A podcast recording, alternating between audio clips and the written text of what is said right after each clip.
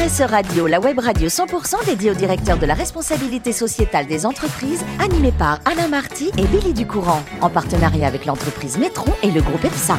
Bonjour à toutes, bonjour à tous, bienvenue à bord de RSE Radio. Vous êtes plus de 5000 directeurs de la responsabilité sociétale des entreprises et dirigeants d'entreprises abonnés à nos podcasts. Nous vous remercions d'être toujours plus nombreux à nous écouter chaque semaine. Et bien sûr, vous pouvez réagir sur nos réseaux sociaux et notre compte Twitter RSE Radio-du-bas TV. Pour co-animer cette émission, j'ai vraiment deux chevaliers servants. Le premier, c'est Jean-Christophe Gianesini. Bonjour Jean-Christophe. Bonjour Billy. Vous êtes le directeur associé d'Ecodev et puis autre écuyer, j'allais dire à ma botte, mais pas du tout, à mon micro, c'est Tanguy Détros. Bonjour Tanguy. Bonjour Billy. Vous êtes le directeur adjoint de Métron et c'est vous qui nous accueillez aujourd'hui. Alors, comme invité, je vous propose de découvrir Noémie Feldbauer, qui est la directrice de la transition énergétique pardon, de Epner. Bonjour Noémie. Bonjour. Merci d'être avec nous. Vous êtes euh, une fille de l'heure. Vous êtes née à Vernon, pas très loin de Giverny finalement. Oui, tout à côté. Est-ce que c'est pour ça que vous vouliez être fleuriste? Parce que le jardin de Giverny est tellement beau. Qu'est-ce qui vous a donné cette envie de, de vouloir être fleuriste? C'est plutôt mon contexte euh, familial. Euh, j'ai grandi dans un beau jardin avec des parents pépiniéristes à toujours nous emmener à droite et à gauche visiter les beaux jardins en France et ailleurs. Mhm. Donc voilà, c'est la nature qui m'a beaucoup plu aussi et, et oui, qui, euh, m'a qui m'a poussé à avoir envie de ça. Et puis bon, finalement, j'ai pas fait ça. Alors, euh, il faut bien passer quelques, faire quelques études. Donc, euh, être fleuriste, c'est une chose, mais entre temps ou avant, on verra, il y a un bac éco, SES très précisément. Vous faites une prépa éco et ensuite l'ESSEC. Là, on est dans les échelons supérieurs. Et dans le dernier entretien pour cette école, vous aviez quel âge au moment de rentrer à l'ESSEC? 20 ans. 20 ans. Et ce qui est incroyable, c'est que le dernier entretien pour entrer dans cette école, vous le faites sur le développement durable. Euh, c'était important pour vous, mais c'était extrêmement précurseur pour l'époque. Je pense que vous étiez la seule à avoir ce genre de discours pour votre entretien. Ah, je ne saurais pas dire si j'étais la seule, mais c'est vrai que je mentionnais ce souhait euh, sans savoir vraiment euh, si j'allais vraiment dans cette direction, sans savoir exactement ce que je voulais faire. Et, et je le disais aussi très honnêtement, très naturellement. Euh, puis finalement, une école de commerce, c'est aussi euh, là pour se découvrir et euh, pour, pour développer des compétences. Et donc, je n'ai pas du tout fait de développement durable dans pour mes études pour l'instant. Alors, euh, votre carrière débute, débute pardon, chez Smartbox, à la logistique internationale. Cette carrière va vous emmener au Japon, en Chine, en Australie. J'ai envie de vous dire euh, bravo le bilan carbone. Hein? Bon, on n'en parlait pas. On n'en parlait pas à l'époque. Oui. Et puis ensuite, vous allez rester huit ans chez Accenture, et enfin, vous allez découvrir le monde de l'énergie et de l'économie circulaire. Ça, ça a été important dans votre vie? Oui, j'ai découvert euh, les sujets d'économie circulaire euh, lorsque j'étais chez Accenture euh, pour un client de l'agroalimentaire, chez Danone pour pas les citer. Et, euh, et c'est vrai que ça fait euh, ça a fait tilt. Je me suis dit mais oui on peut euh, on peut sortir de cette chaîne linéaire et créer de la valeur avec ce qu'on considère aujourd'hui être des déchets. Et, et, voilà ça, ça a vraiment ça a vraiment éclairé un peu quelque chose pour moi cette mission. Hum, alors on va continuer de s'éclairer ensemble parce qu'en 2018 vous arrivez chez Epner et un an après, vous allez participer à ce qu'on appelle l'université Epner. Quel était, alors, dans cette université, qu'on explique, on propose des projets? Oui, voilà. Mais quel était euh, votre projet avec, votre équipe? Alors moi, je voulais faire euh, de l'économie circulaire. Euh, je mhm. voulais qu'on travaille sur les pneus, les palettes, nos déchets, etc. Et puis finalement, à l'intérieur de ce groupe qui était très divers, avec des profils d'âge différents, de fonctions différentes, de parcours différents, on s'est beaucoup écouté, on s'est beaucoup cherché. Et puis finalement, l'une de ces personnes proposait plutôt de travailler sur déjà le carburant qu'on utilise pour faire rouler nos camions et ceux de, nos partenaires de transport. Et puis, euh, c'était suffisamment ambitieux finalement pour commencer par ça. Et puis, je gardais pour moi euh, les sujets euh, d'économie circulaire pour plus tard. voilà, en me disant, bah, ok, attaquons-nous à ça, c'est déjà un gros morceau. Alors ce projet a été séduisant pour la direction d'Epner. Est-ce que ça a été le tremplin pour que vous deveniez deux ans plus tard la directrice de la transition énergétique? Mais oui, complètement, puisque je suis arrivée chez Epner en tant que euh, consultante interne, ne sachant pas vraiment euh, toujours ce que j'allais pouvoir euh, faire, mais sachant que c'était quand même un poste de transition et que je voulais m'inscrire dans la durée, dans une entreprise, auprès de collaborateurs qui ne changent pas tous les six mois, etc., comme, comme on peut trouver dans le mmh. conseil. Et, et donc, cette, ce projet, cette université, c'était une formidable opportunité, puisque en tant que consultante interne chez Epner, je me suis retrouvée naturellement à déployer ce projet. Et puis, euh, ça a pris tellement d'ampleur, euh, tellement de, visibilité aussi. Euh, et puis, on a identifié au passage tellement d'autres sujets qui étaient liés à l'énergie que, que finalement, fin 2020, j'ai été nommée directrice de la transition énergétique. Dernière question avant mes camarades. Est-ce qu'aujourd'hui, vous faites le métier que vous souhaitiez? Au sens large, hein, dans les idées que vous aviez oui, je pense. En tout cas, je suis euh, complètement épanouie aujourd'hui euh, de, travailler sur tous ces sujets chez Epner, euh, dans un secteur qui a tellement à faire pour se décarboner. Euh, pour euh, accompagner euh, nos clients et les clients de nos clients dans la réduction des émissions de CO2. Donc voilà, on est un maillon clé de la supply chain et, et c'est vraiment très enthousiasmant de travailler sur tous ces projets. Allez, les questions, ça commence avec celle de Jean-Christophe. Oui, bonjour Noémie. Euh, au regard de votre activité, j'avais deux questions pour démarrer. Euh, la première, c'est comment est-ce que forcément euh, vous, vous, vous anticipez en termes d'activité les problématiques énergétiques euh, qu'on vit aujourd'hui et comment est-ce que vous voyez l'évolution de votre secteur d'activité euh, Et la deuxième, c'est en, regardant un petit peu sur votre site, j'ai vu que c'est bien, vous avez fait un bilan carbone, scope 1, 2 et 3, et 90% de vos émissions forcément venaient de vos chaînes de sous-traitance.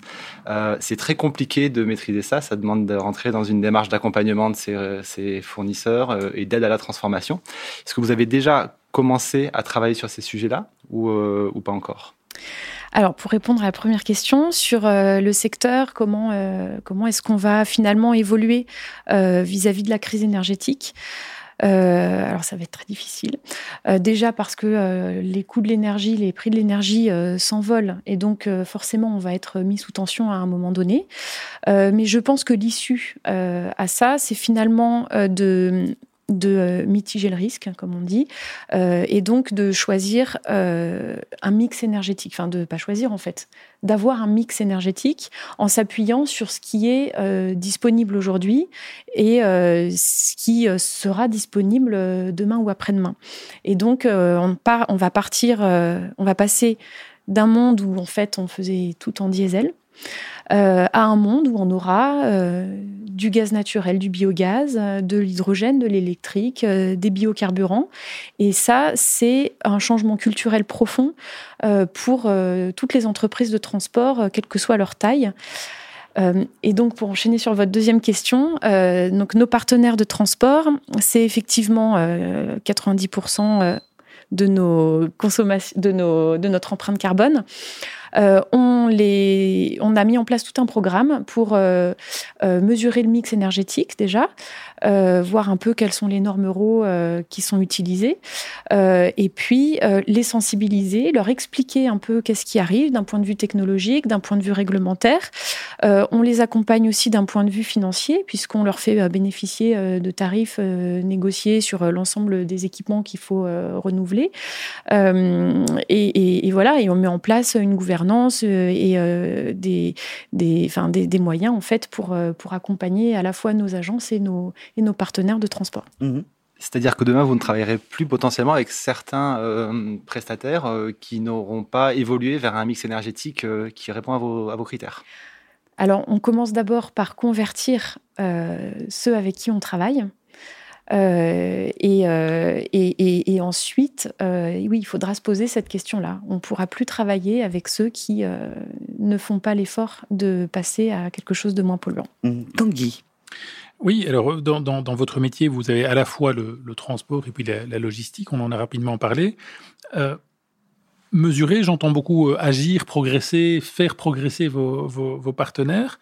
Euh, très concrètement, vous mettez en place des, solutions informatiques, vous mettez en place des systèmes de mesure, vous mettez en place des, des, questionnaires vis-à-vis de vos, prestataires pour pour mesurer, pour les aider à progresser, pour les benchmarker les uns par rapport aux autres? Oui, alors on a plusieurs outils. Euh, on en a un euh, sur euh, la consommation énergétique des bâtiments, donc pour mesurer nos consommations d'électricité et de gaz et mettre en place des plans d'action, des audits énergétiques, des plans d'investissement. on mesure aussi le mix énergétique de nos, de nos donc les, la, distribution en ville, avec des contrôles aussi qui sont réalisés pour être enfin, pour aller au-delà de la déclaration euh, pure et dure. Euh, on a aussi euh, des outils embarqués, de la télématique embarquée sur nos véhicules pour mesurer nos propres de consommation de carburant et donc mettre en place un programme d'éco-conduite et du management de l'éco-conduite pour aussi réduire les consommations de carburant. Et ensuite, effectivement, sur les partenaires qui sont un petit peu plus, plus disons, plus importants, qui sont moins directement liés à nous, on a en effet un, des questionnaires pour. Euh, on, est, on est vraiment au stade aujourd'hui de la mesure hein, sur, euh, sur toute une partie de notre sous-traitance euh, pour comprendre quel est leur mix énergétique, quelle est leur stratégie, comment est-ce qu'ils veulent évoluer et comment est-ce que nous, on peut aussi les accompagner. Mmh, oui, j'en profite parce que je, je pense qu'au niveau gestion des bâtiments, vous êtes parti avec DeepKey, ce qui est un très bon choix. Donc j'en profite pour féliciter Vincent Briand qui vient de, d'être euh, premier lauréat du classement de, Choiseul. Euh, bravo Vincent. Et, ça, ça vient pas de moi, ça vient de notre Vincent à nous. Euh, moi, ma petite question par rapport au choix, quelque part, de mettre en place un système de monitoring de la consommation d'énergie pour les, bâtiments ou pour votre, votre charroi, quelque part ça a été quoi le déclencheur et qui? Est-ce que c'est une, volonté de la direction qui a été, entre guillemets, imposée? Est-ce que c'est vous, en tant que responsable RSE, qui avez été frappé à la porte de, votre DG en disant là, il y a vraiment un truc à faire? Ça a été une, décision collective euh, Et une fois que la décision a été prise, quels ont été les, les principaux freins, les principales difficultés? Et les résultats que vous en tirez deux, trois ans plus tard euh, alors, le, le fait euh, déclencheur, euh, c'était euh, clairement le décret tertiaire, éco-énergie tertiaire, où là, on a commencé à calculer quelles seraient nos pénalités si on ne déclarait pas. Donc là, on s'est dit, en fait, il va falloir quand même qu'on mette sous contrôle nos consommations d'électricité, de gaz. et bon, finalement, ça correspondait aussi à ma nomination en tant que directrice de la transition énergétique. Et donc, c'était aussi un moyen euh, pour moi de, piloter, euh, en tout cas déjà de mesurer et d'avoir une idée de l'étendue du chantier qui était devant moi. Donc euh, les deux, je dirais, bon bien sûr, euh, c'est vraiment le décret tertiaire qui a été déclencheur, mais les deux se sont quand même euh, bien bien goupillés, on va dire. et aujourd'hui, donc là, ça fait plus d'un an maintenant qu'on travaille avec DeepKey, et on a les résultats qu'on a, c'est que bon déjà, on est prêt pour le décret tertiaire, ce qui n'est quand même pas le cas de l'ensemble des, des, des entreprises du secteur tertiaire. on a identifié nos cycles plus consommateurs, chose qu'on ne savait pas faire avant, hein. euh, avec des intensités énergétiques, des KPI assez, euh, assez euh, basiques, mais qu'il faut quand même pouvoir calculer. on a déjà mené un certain nombre d'audits énergétiques et là, on est en train de préparer notre budget 2023, donc on est prêt sur un certain nombre d'items à, à enclencher la suite pour 2023 sur, euh, sur des investissements lourds, mais aussi ces audits, ils nous ont permis euh, de, voir qu'il y avait certains sites où en fait on avait mal paramétré des systèmes de chauffage euh, et qu'il y avait quelques petits trucs à faire très simples, mais qui avaient un impact immédiat. D'où l'intérêt de la mesure. Et, D'où l'intérêt de la mesure. Et aussi, cette mesure, elle permet aussi euh, de nous fixer des objectifs, euh, d'embarquer nos directeurs d'agence et nos collaborateurs, puisqu'on peut voir euh, visuellement où est-ce qu'on en est sur les bâtiments. Voilà. Mais en tous les cas, merci pour vos questions, messieurs. Je voudrais rajouter que, avec tout le travail qu'elle a à faire, Noémie, c'est une fille aussi qui fait ses gammes sur le piano. Vous jouez depuis l'âge de 6 ans? Oui. Ah là là, Rhapsody in Blue de Gershwin, ça va vous donner beaucoup, beaucoup de travail, ça. Oui, ça m'en donne encore, hein, puisque euh, les deux, trois dernières pages, euh, j'y arrive pas encore. Mais ce qui est bien avec cette œuvre, c'est que euh, ça m'occupe pendant 20 minutes. sans s'arrêter. Et ça aère l'esprit. En tous les cas, je vous remercie Noémie parce que on a beaucoup parlé de la RSE et Dieu sait que c'est important dans le monde du transport. On a commencé avec les fleurs, on termine avec une rhapsodie et du piano. Merci en tous les cas pour ça. Merci aussi à Jean-Christophe et Tanguy. C'est la fin de ce numéro de RSE Radio. Retrouvez toute notre actualité sur nos comptes Twitter et LinkedIn. On se donne rendez-vous mardi prochain à 14h précise pour une nouvelle émission. L'invité de la semaine de RSE Radio, une production B2B Radio.tv en partenariat avec Nitron et le groupe EPSA.